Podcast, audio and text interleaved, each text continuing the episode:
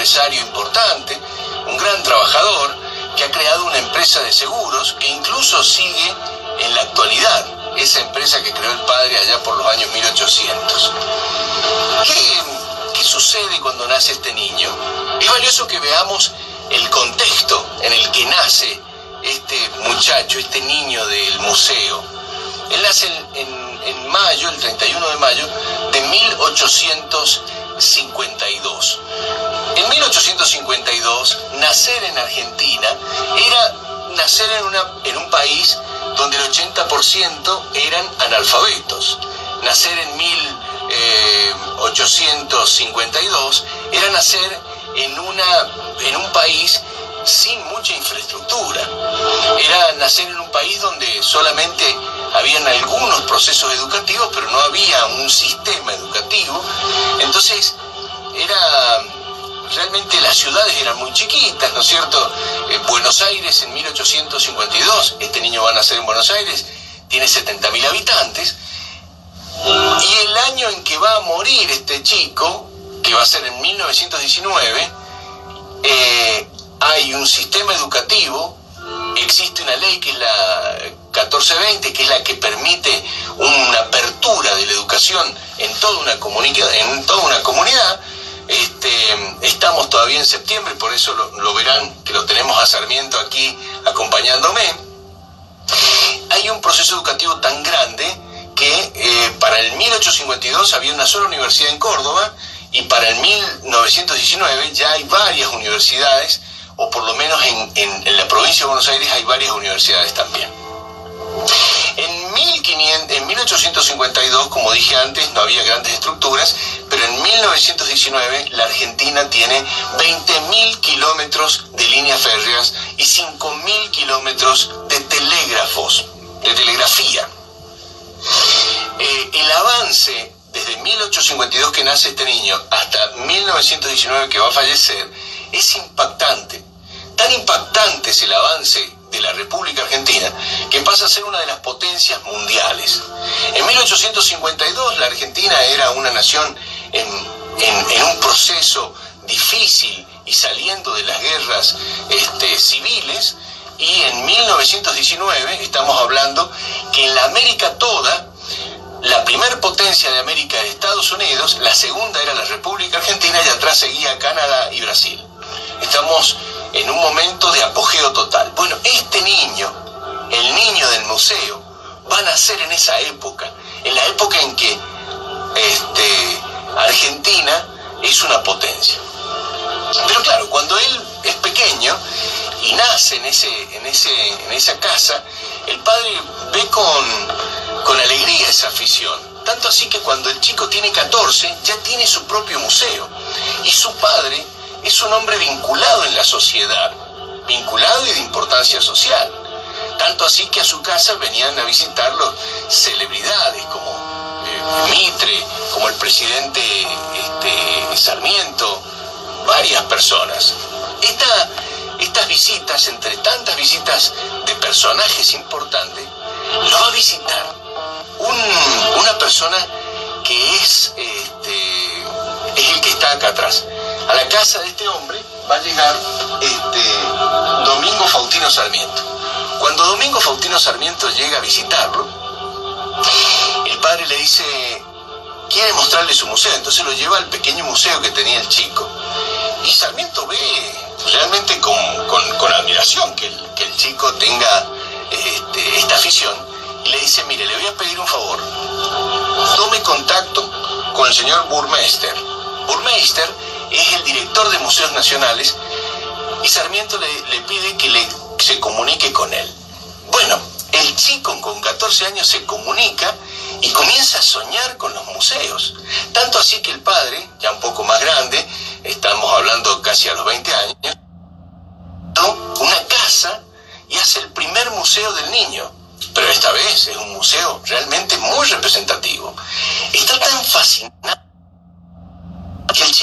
va a comenzar un proceso muy interesante. Porque ahí en ese momento lo que va a plantear es comenzar a investigar qué pasa en la Patagonia. Este muchacho, que ya tiene 20 algo de años, hay que pensar que era, la, que era Argentina en ese momento. Argentina en ese momento, del año 1873, llegaba hasta Río Cuarto, en Córdoba, llegaba hasta Azul, en provincia de Buenos Aires, llegaba a San Rafael Mendoza, ahí llegaba la Argentina. ¿Qué había más abajo? Nadie sabía. Lo único que todo el mundo sí sabía era cómo era la costa de la Patagonia, pero nadie sabía qué pasaba en el interior, quiénes vivían ahí. Y este chico estaba fascinado por descubrirlo. Tanto así que como él ya tiene un museo, se hace de una asociación de ciencias y en esa asociación de ciencias, bueno, cuando se reúnen en la asociación de ciencias, eh, es este, promueve un primer viaje a la Patagonia para hacer la primera expedición. 23 años tiene este y viaja simplemente con un, dos nativos y, otra persona más que lo acompaña y viaja y se, y se mete en la Patagonia. Claro, pero meterse en la Patagonia significaba explorar, descubrir cosas que no sabía. Podríamos decir que a la altura de él, en el año 1805 y 6, van a hacer algo parecido eh, Lewis y Clark, que van a cruzar todo eh, desde el este hasta el oeste, eh, porque Jefferson, el presidente de Estados Unidos, necesita saber si hay una conexión entre el Atlántico y el Pacífico. Eso sucede en 1805, 1804. Ahora, imagínense que esto lo está haciendo este muchacho en un lugar totalmente inexplorado. Cuando ingresa, se va a encontrar con un cacique, que se llama cacique, el cacique se llama Valentín Saihueque. Valentín Saihueque se, se entienden muy bien con Valentín Saihueque y como se entienden y se llevan bien, entonces este, hacen, hacen amistad. Y él les pide que por favor le indiquen cuál es la ruta para cruzar a Chile, porque él quiere llevar para su centro de, ciencias de Buenos Aires el, descubrimiento de la ruta por la Patagonia. Pero le dicen que no le van a ayudar porque esos pasajes los utilizaban los nativos en esa época para poder comerciar animales y cosas así, entonces no querían mostrarle al hombre blanco eh, estos, estos pasajes, esta ventaja este, comercial o competitiva. Pero sí le dicen que, lo, que le permiten ir a un lugar que seguramente nunca ha ido. Nunca un hombre blanco ha llegado a ese lugar. Y es que en el año 1876 ya descubre el lago Nahuel Huapi. Se impresiona cuando llega al lugar y es el primer hombre blanco que llega al lago Nahuel Huapi. Cuando él está volviendo, eh, escucha por comentarios de varios que se estaba organizando un malón para atacar Buenos Aires. Estamos en 1876. Y en 1876 llega a Buenos Aires a gran velocidad diciendo, 23 años, que viene un malón a atacar Buenos Aires. Cuando esto sucede, nadie le da bolilla nadie lo escucha. Y llega el último gran malón de nativos, que hay realmente muchas muertes después de ese malón que llegan a la ciudad, a la ciudad de Buenos Aires. Termina la primera expedición con ese dato no menor, que es el dato de haber descubierto el lago Nahuel Huapi, una cosa increíble para él y para nosotros también. Imaginen cuando llegó a Buenos Aires contando todo lo que había descubierto en ese lugar desconocido. Bueno, eh, luego va a venir una, otra próxima expedición que va, va a plantear. Esta vez va a llevar a un capitán que se llama Carlos Moyano, lleva un hombre de armas llevar, él es un hombre de la ciencia, también va armado por supuesto, pero esta vez lo que va a empezar a descubrir son distintos lugares, eh, va, a descubrir eh, lagos y al primer lago que descubre que le, que le parece impactante le pone el lago argentino. Luego va a descubrir otro lago y él es gran admirador de San Martín, porque su padre era admirador de San Martín y entonces al otro lago le pone San Martín. Y cuando están viajando de lago en lago, en un paraje, en una parada que hacen este, técnica, lo ataca un puma, una leona, como se le dice en ese momento. Entonces, al río que van transitando le ponen el río Leona. Gracias a Dios se salva, simplemente le clava las, las garras en la espalda, pero no termina, no, no lo mata. Eh, bueno, allí termina esta expedición, luego viene una tercera expedición, este, que es a Carmen de Patagones, Nahuel Huapi. Pero ¿qué sucede? Para el año 1879, que sucede esta tercera expedición, ha pasado algo. Buenos Aires comúnmente a todas las los nativos que se encuentran en el sur, o por lo menos los más vinculados a Buenos Aires, les enviaban alimentos y distintos víveres que eran como presentes para mantener un buen vínculo. Pero hacía tiempo que ya no les mandaban nada y además se enteran los nativos que están preparando una expedición para el sur. Cuando se enteran de la expedición, los nativos del sur eh, entonces toman preso a, Francisco Pascasio Moreno, como se llama el niño del museo, y, lo toman preso y lo declaran este, culpable, entonces le dan la pena de muerte y lo van a matar. Bueno, eh, en una noche, allí en ese mismo lugar, está también, pero ya con menos influencia que en 1876, como lo, cuando lo conoció, el cacique Valentín Saihueque. Eh, él es compadre de Valentín Saihueque. Entonces Valentín Saihueque no puede interceder porque ya no tiene el poder, pero sí demora este, eh, la muerte de, Francisco Pascasio Moreno. Y a la noche, cuando se emborrachan los que lo están el escape de Moreno. Moreno, armando una balsa, se escapa por un río, navegando solo de noche, escondiéndose de día, ya que el gran dominio que tenían de todo el terreno los nativos era muy peligroso para, para ellos. Él ha escapado con dos personas que vienen con él.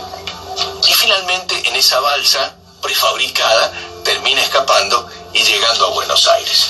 Esa expedición este, es como que va cerrando la historia de él.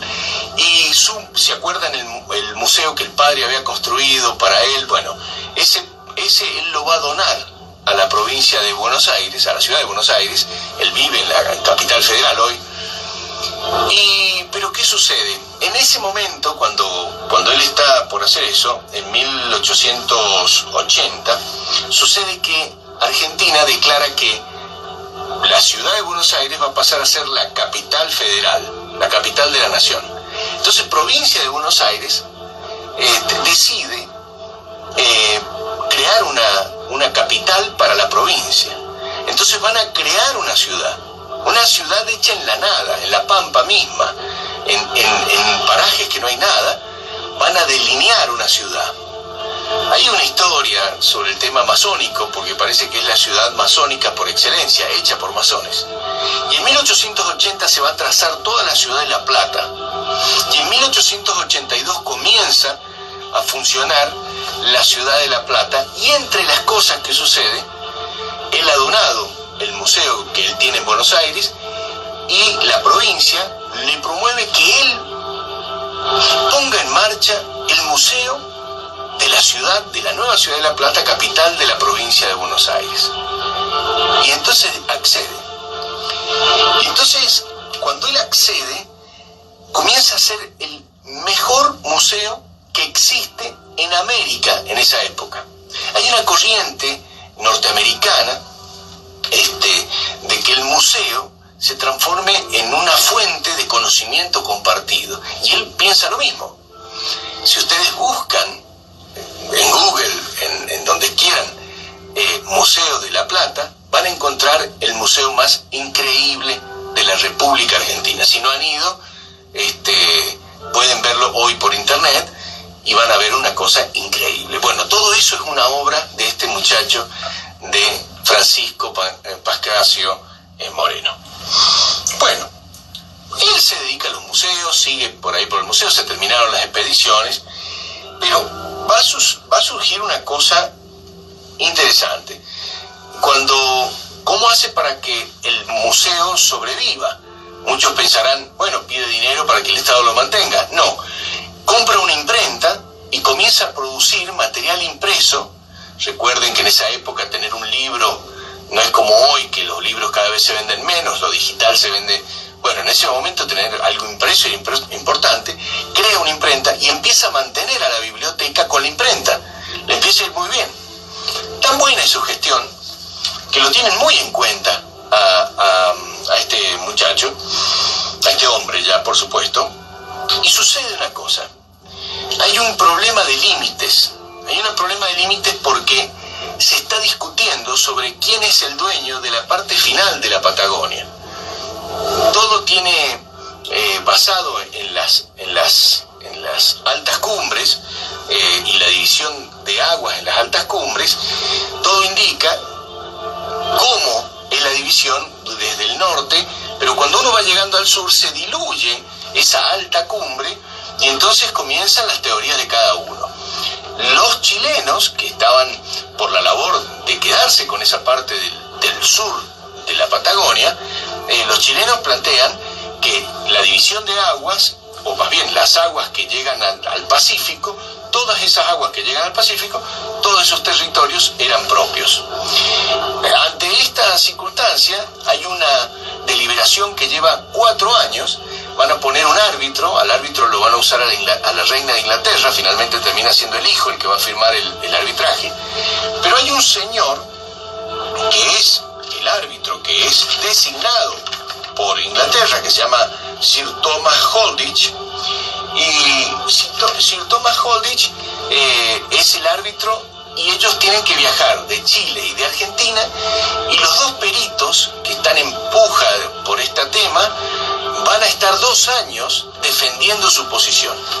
Les quiero contar aparte que antes de este viaje a Londres, como él seguía haciendo algunas expediciones y las hacía a lomo de mula con toda su familia, en uno de sus viajes se enferma su mujer y se muere. Él tenía seis hijos ya a esta altura, eh, lamentablemente quedan cuatro de los seis, han muerto dos por distintas razones, y con esos cuatro él va a andar por todos lados, ¿no?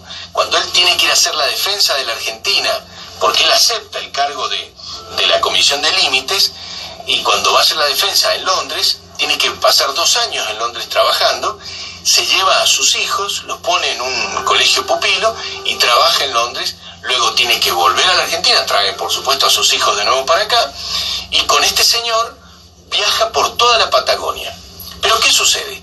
Como está, no está claro este tema cuando las montañas empiezan a perder esa autoridad que tienen desde gran parte del sur y el norte argentino, entonces no se sabe de quién va a ser la parte que queda de la Patagonia. Entonces, este hombre, eh, dice, miren, acá lo que nos queda es que decidamos esto en base a eh, una, una decisión que tenga que ver con los ciudadanos, con los que vivan allí. Entonces, Perito Moreno lo que recuerda en sus viajes es quiénes son los que vivían por allí e incluso manda a vivir a gente a estratégicos. Y por esa razón, la mediación cambia el objetivo y empiezan a buscar quiénes son los que vivían. Y nosotros, de Argentina, tenemos que dar gracias a los hermanos Libeli. Los hermanos Libeli viven en el lago San Martín. Y es eh, Francisco eh, Moreno, el que llega a ver al perito Moreno, que llega a ver a los hermanos Libeli y les dice que, sean ellos que se representen como argentinos. Y los hermanos Libeli le dicen que sí, nosotros nos sentimos argentinos, no hay ningún problema. No eran de nadie. Ellos dicen que sí. También se viaja a Trevelin, a Esquel, y ahí se juntan con las familias galesas y les dicen lo mismo, le dicen, por favor, digan que son argentinos. Y después hay un señor que se llama Kozlowski, que se trabajaba con él y le dice, ¿no te gustaría irte a vivir este, al sur y establecerte en el, en el río Cisne, en el sur? Y Kozlowski acepta. Y es que entonces el propio árbitro, Holdich, que viaja a cada una de las casas de estas familias y dice, acá hay gente que dice que es de Argentina, está en el zona de límites y finalmente por esa idea del perito Moreno, ese gran conocimiento del sector donde se iba a esgrimir la decisión, Argentina gana el arbitraje. ¿Qué gana la República Argentina?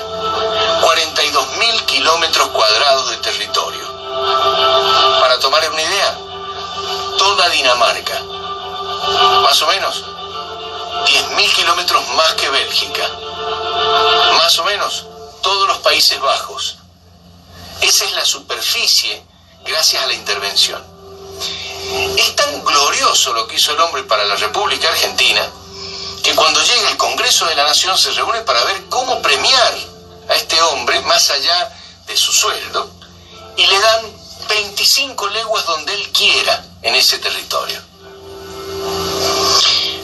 Perito Moreno, un hombre que nació en una casa pudiente, un chico muy bien educado, un patriota, le dice al Congreso que le agradece mucho la donación, pero que prefiere solo tres leguas y al lado del lago Nahuel Huapi.